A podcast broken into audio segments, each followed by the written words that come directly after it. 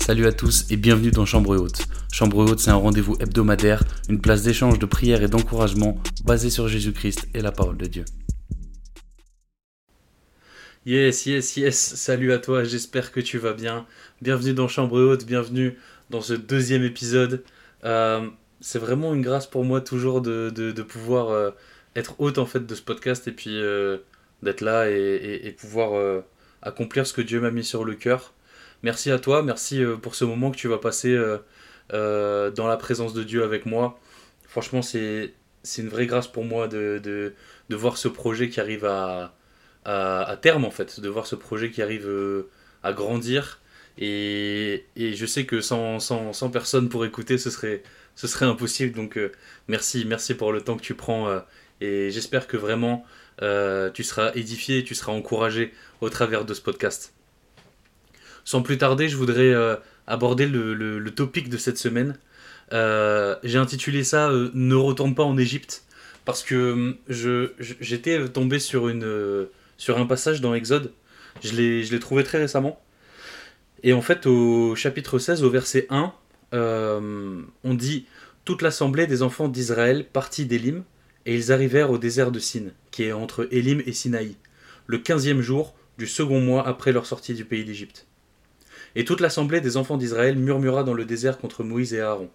Les enfants d'Israël leur dirent Que ne sommes-nous morts par la main de l'Éternel dans le pays d'Égypte, quand nous étions assis près des pots de viande, quand nous mangions du pain à satiété?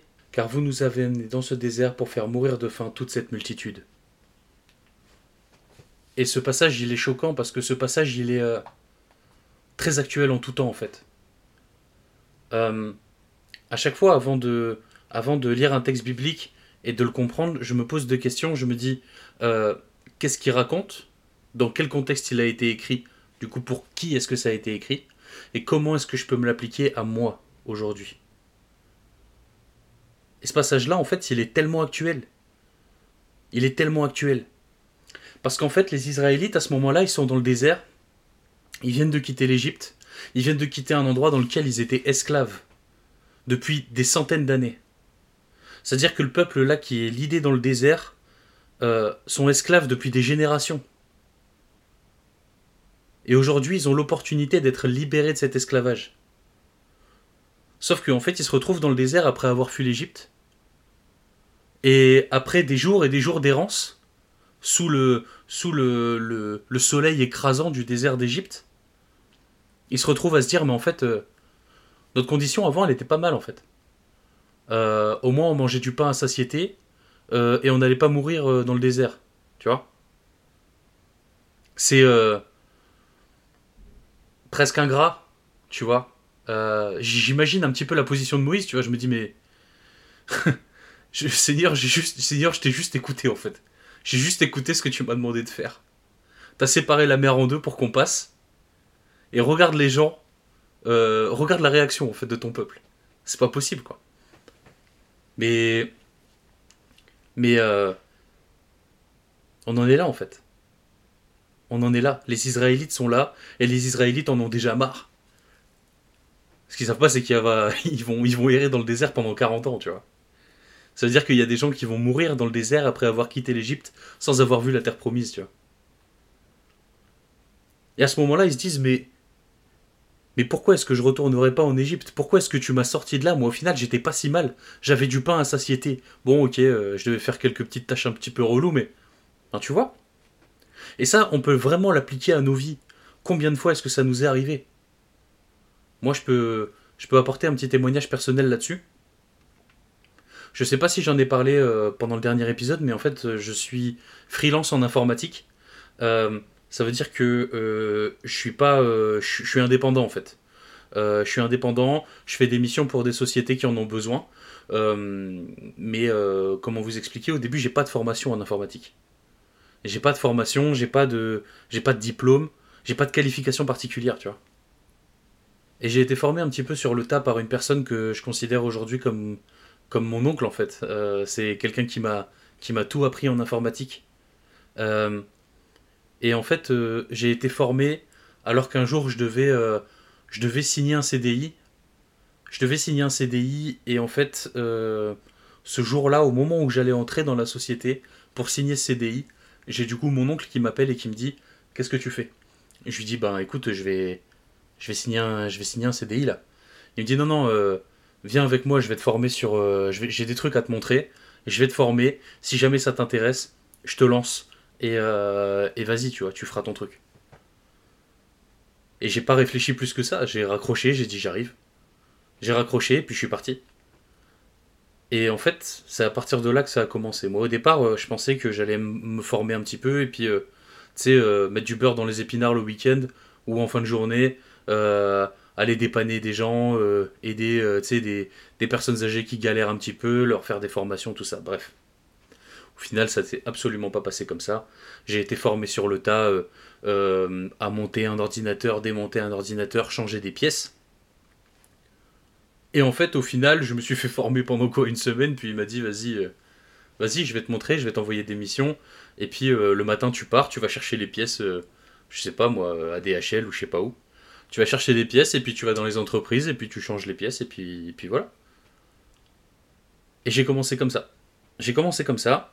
Et petit à petit, les missions, elles ont commencé un petit peu à changer de nature. C'est-à-dire qu'au début, je faisais surtout du du montage, démontage, du dépannage.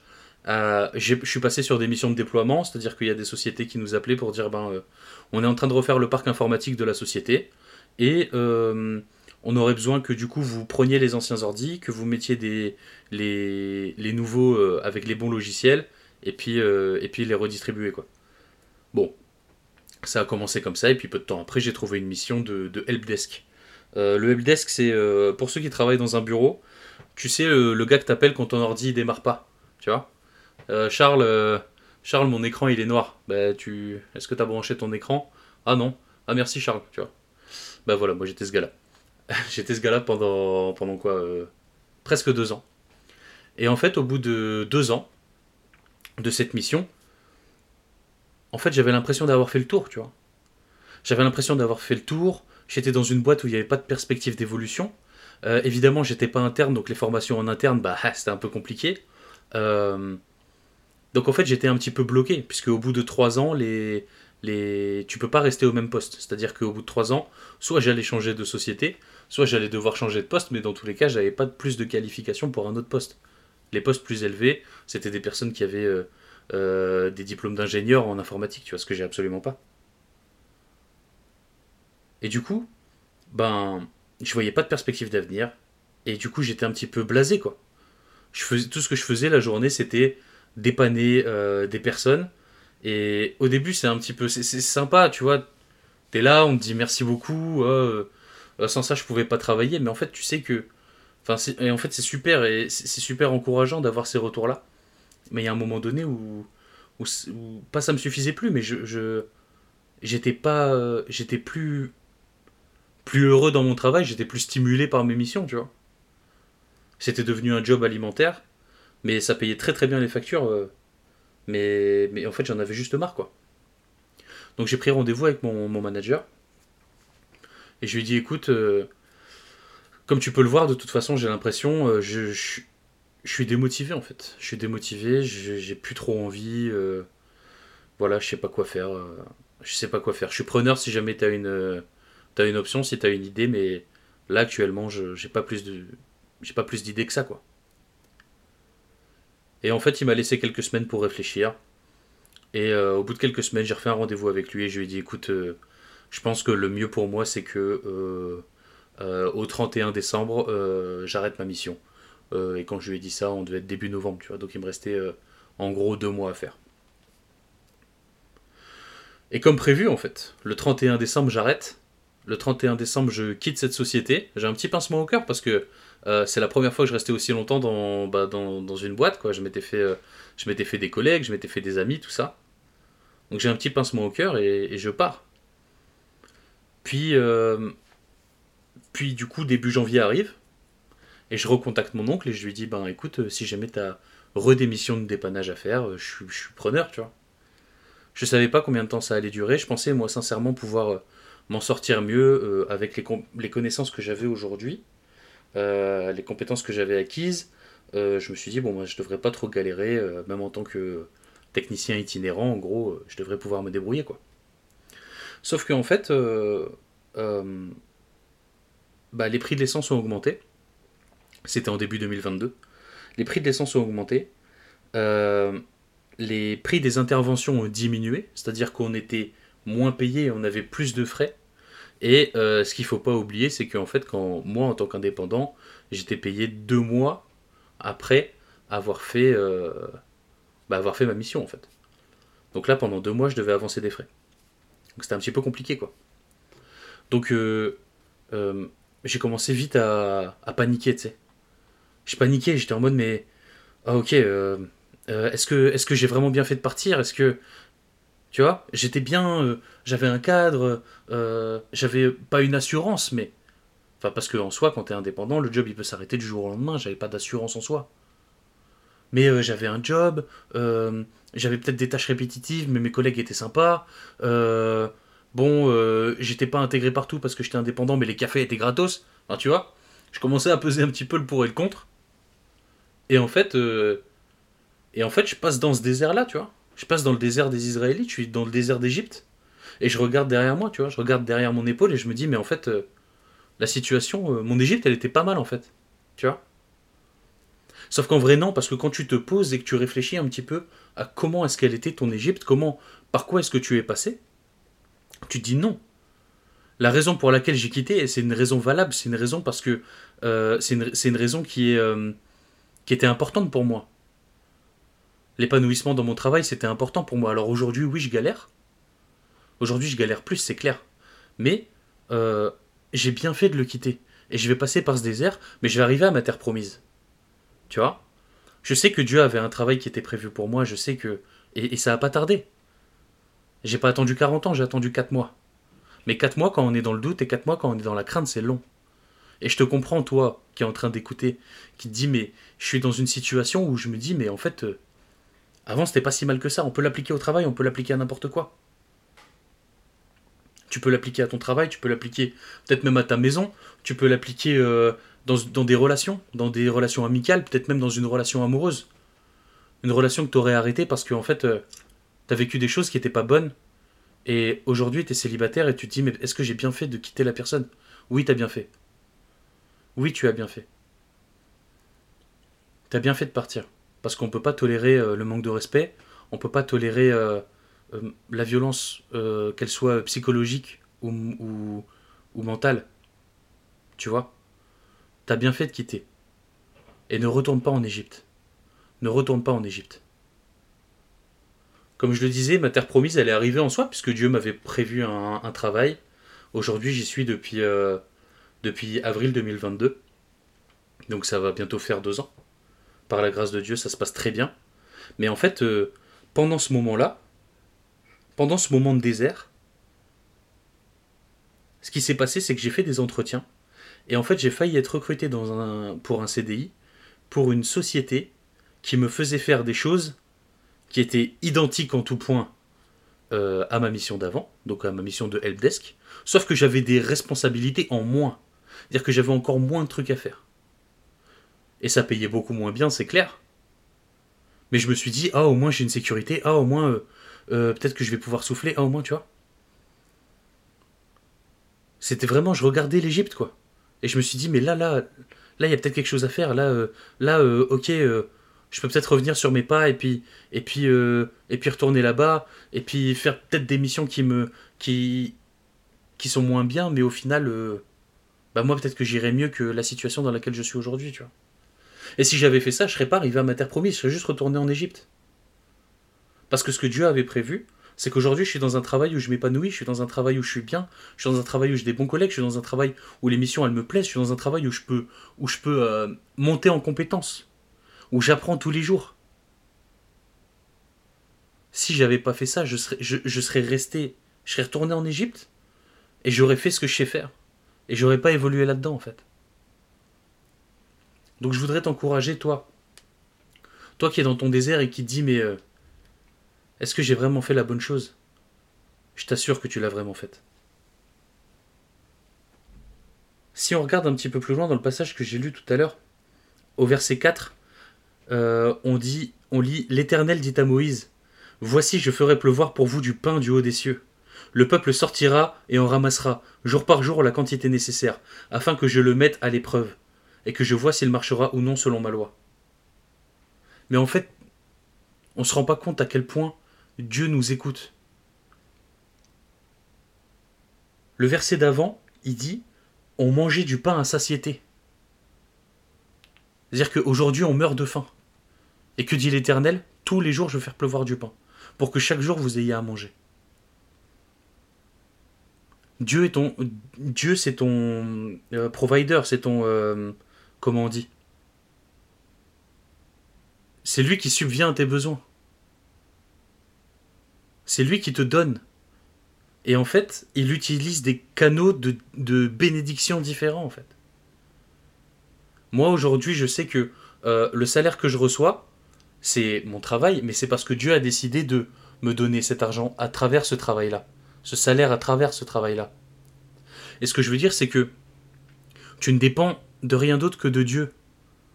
Tu ne dépends pas d'un travail, tu ne dépends pas d'un virement, tu ne dépends pas de la CAF, tu ne dépends pas de l'aide de tes grands-parents.